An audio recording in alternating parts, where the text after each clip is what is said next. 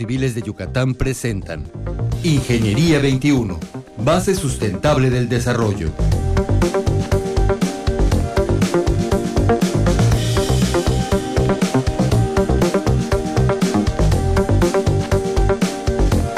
Muy buenos días, estimados Escuchas. Bienvenidos al programa Ingeniería 21 del Colegio de Ingenieros Civiles.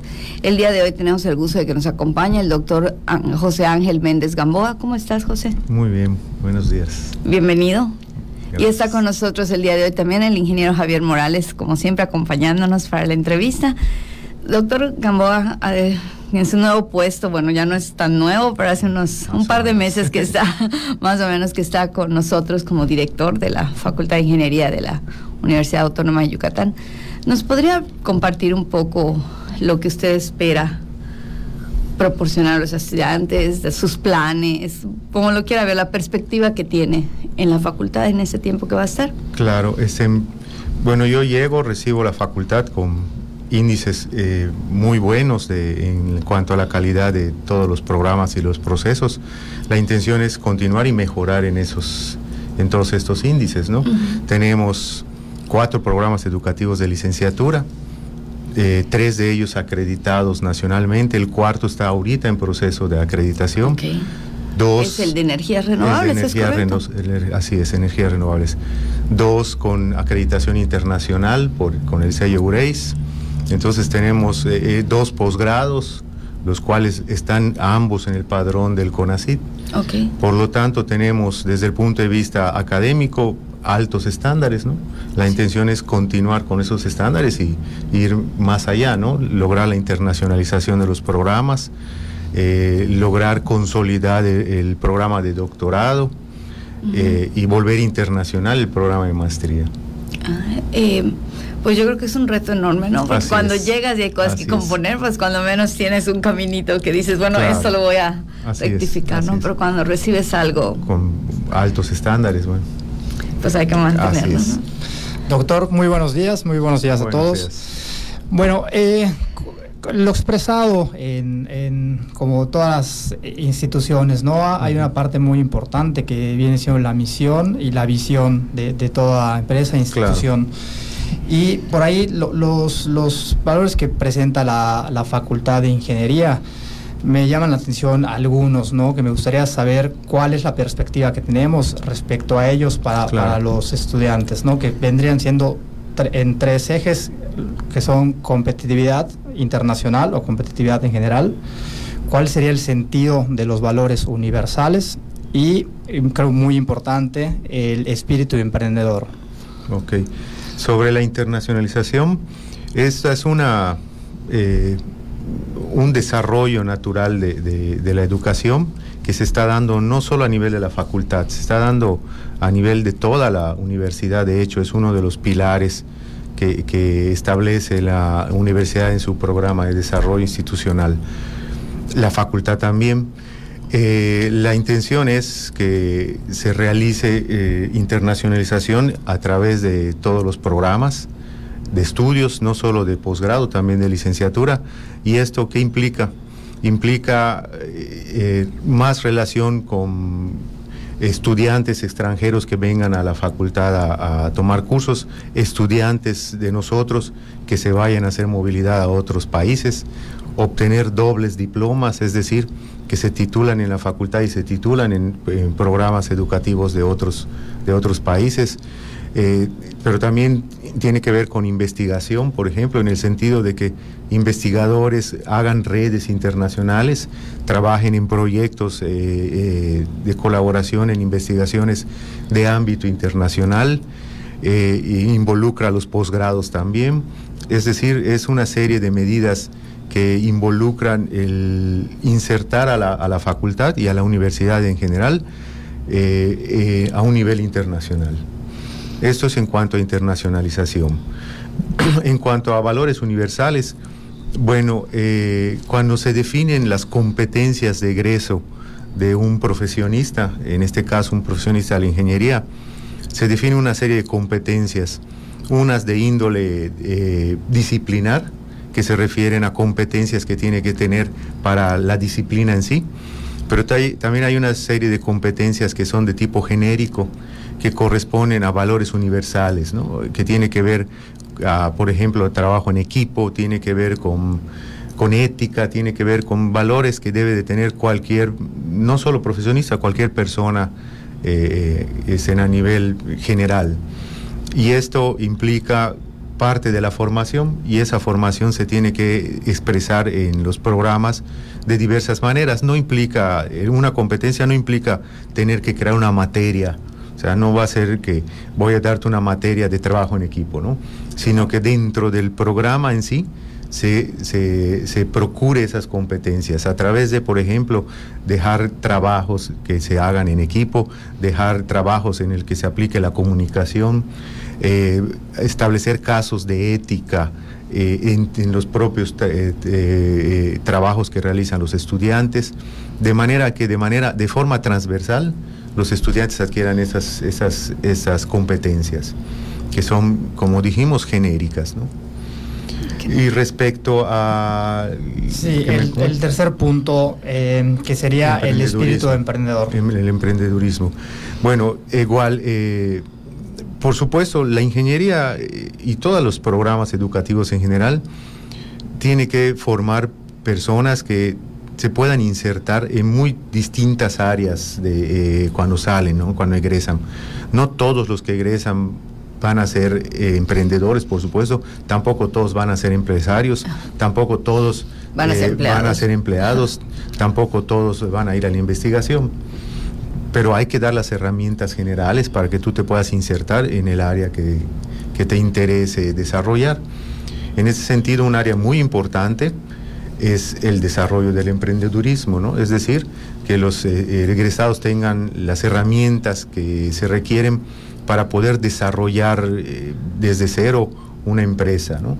Eso quiere decir que sepan eh, desarrollar un proyecto de, este, de, no, no de investigación en este caso, sino un proyecto de, emprendedurismo. Eh, en la facultad, en los programas educativos, se imparten materias que tienen que ver con el emprendedurismo, el desarrollo de emprendedores, la formulación de proyectos, administración de manera que estas, estas eh, asignaturas les dan herramientas a los estudiantes para poder desarrollarse, desarrollarse como emprendedores. De todas maneras, igual la universidad tiene eh, un programa de, de, desarrollo de emprendedores, de incubadoras de empresas, que igual coadyuva a este desarrollo. Excelente. Doctor, y cuéntenos también, eh, en cuanto a la visión, la visión pues, nos queda claro cuál es la, perspectiva de estos puntos.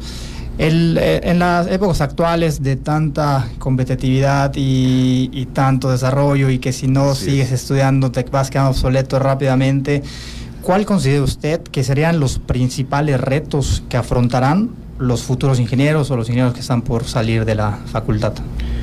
Mira, eh, yo creo que uno de los principales retos es precisamente lo que tú comentas, ¿no? La continua formación.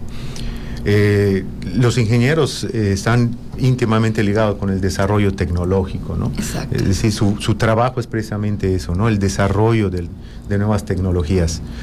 Y por supuesto esto avanza cada vez a pasos más rápidos. ¿no? Esto implica una formación continua y permanente en los ingenieros que les permita estar siempre eh, en la punta de los desarrollos. Te pongo un ejemplo que estamos, eh, que bueno, que de hecho la propia universidad está tratando eh, de, incluir no solo en los programas de ingeniería, en todos los programas educativos de la facultad. Y es, por ejemplo, el Internet de las Cosas, ¿no? la industria 4.0. Todo esto son conceptos nuevos, muy, muy recientes, que, implican desarrollos tecnológicos que antes, que hace unos años no existían, ¿no? Y eso implica eh, la formación y la actualización continua. En el área, por ejemplo, de la ingeniería civil está los modelos BIM, por ejemplo, que cada vez son más utilizados en la industria de la construcción y que pues el ingeniero civil tiene que actualizarse para poder eh, utilizar estos modelos. ¿no? Y yo creo que además la licenciatura nos da las bases, ¿verdad? Eh, necesitamos pues incorporarnos al campo laboral lo más pronto posible y ya que veamos por dónde nos va guiando la vida de alguna manera, volver y reforzarlo con, con, una, este, no sé, con una maestría, con una especialización. Eh, los modelos BIM, como tú dices, es algo que se está desarrollando, ya nos está llegando. En Estados Unidos ya se piden en cualquier obra como, como requisito, ¿verdad? Y pues somos vecinos y empieza a, permear, ¿no? Ya hay varios despachos, yo conozco ya varios chicos que están dedicándose a hacer modelos BIM. Y algo que decías de la internalización, si no estoy mal, Francia ya es un país en el que pueden titularse, ¿no? Hay un programa que se llama el programa Mexfitec, que es la formación de ingenieros mexicanos en Francia, en el cual eh, estudiantes de la facultad acuden a universidades francesas de dos consorcios, la SECOL Central y las INSA. El programa es un año de movilidad.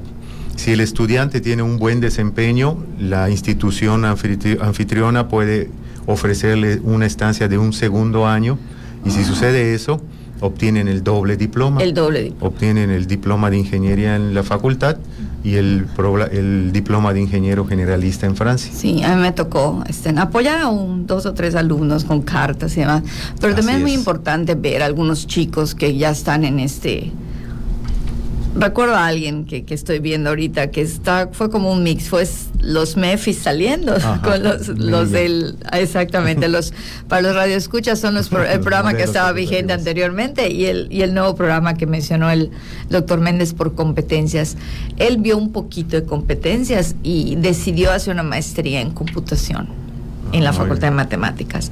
Y actualmente está preparándose para esta empresa china nueva que va a venir a hacer tecnologías. Él ya, no China, perdón, japonesa totalmente, ya metió su... Entonces es impresionante ver cómo los chicos ya empiezan a ver que el campo de ingeniería, como nos pasó a nosotros, la ingeniería civil, queríamos hacer un campo y a muchos nos tocó el que no esperábamos, ¿no? Pero los chicos ya están un poco más no todos, ¿verdad? No podemos de, manejarlo generalmente, pero creo que está permeando el, el, hecho que la facultad está empujando a decirles, mira, mira cuántos campos hay, ¿no? Hay que... sí, la, la, intención de la formación en licenciatura es darte las bases para aprender a aprender, ¿no? No, no, no, no es atiborrarte de conocimiento, sino, de, sino de capacidades para poderte desarrollar. Es imposible dar en un programa educativo el conocimiento completo que existe eh, sobre ciertas áreas, ¿no? Entonces lo que se te lo que se te da son las bases y la capacidad para para que tú aprendas y tú te puedas enfocar, como dices, a un área específica, dependiendo de, de, la historia. De tus habilidades muchas veces o muchas veces de las oportunidades, que, el mismo mercado laboral así es. tiene, ¿no? Doctor, y por ejemplo, menciona la ingeniera Tere que es muy importante, ¿no? Ella estuvo apoyando a unos estudiantes para que puedan hacer su movilidad. Entonces, en esa parte del apoyo a los más jóvenes que están por ingresar y tal vez no se deciden porque no están relacionados con la ingeniería, no tienen ningún familiar ingeniero, pero les llama la atención o que están en la carrera.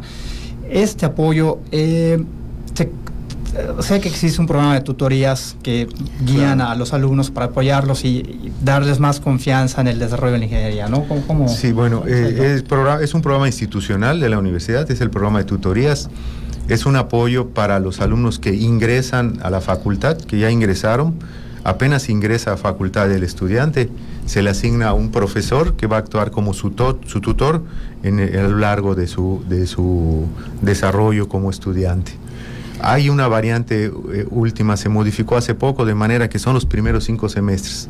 A partir del sexto ya es voluntario, ya no es obligatorio. Pero los primeros cinco semestres sí son obligatorios el acompañamiento por el tutor. Y la intención es precisamente orientarlo y apoyarlo en muy diversas áreas, ¿no? no solamente en cuestiones académicas. O sea, el tutor no es un asesor que te va a explicar los temas que no entendiste, sino que te va a orientar acerca de todos los procedimientos administrativos y académicos que tienes que seguir, ¿no? Y, orientarte igual en, cuanto a, a, como tú dices, ¿no? Dudas que tengas acerca de la formación. Esa es la intención del tutor. Yo creo que es un punto muy interesante por el que tenemos que pensar en hacer un programa especial. Este, muchas gracias, doctor. Se nos acaba el tiempo. Este, gracias por haber estado con nosotros. Gracias, Javier. Y estimado escuchas, muchísimas gracias. Muy buenos días. Ingeniería 21, base sustentable del desarrollo. Producción Radio Universidad y el Colegio de Ingenieros Civiles de Yucatán. Teléfono 925-8723. Correo electrónico ingciviles.prodigy.net.mx.